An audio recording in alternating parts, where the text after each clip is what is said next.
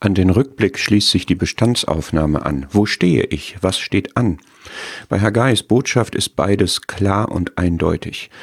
Ihr Fehler war, dass sie den Tempelbau ruhen ließen, aber Zeit fanden und Material und Energie hatten, ihre Privathäuser nicht nur zu bauen, sondern auch zu täfeln. Haggai entlarvt ihre innere Einstellung. Gott legt den Finger in die Wunde, denn ihre Prioritäten konnte man daran ablesen, wofür sie ihre Zeit einsetzten. Ist es für euch Zeit?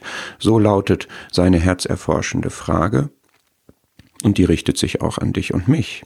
Welchen Sinn ich meinem Leben gebe, erkennt man darin, wofür ich meine Zeit einsetze. Wie fällt da rückblickend meine Bestandsaufnahme aus?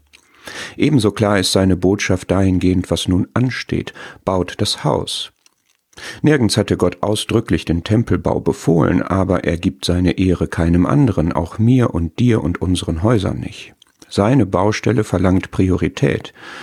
Was heißt das konkret für dich und mich? Was steht bei dir und mir an? Der Herr wird das zeigen.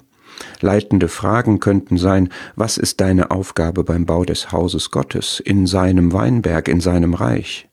An wie vielen Baustellen arbeitest du? Wohin fließt deine Energie? Auf sein Werk musst du schauen, wenn dein Werk soll bestehen.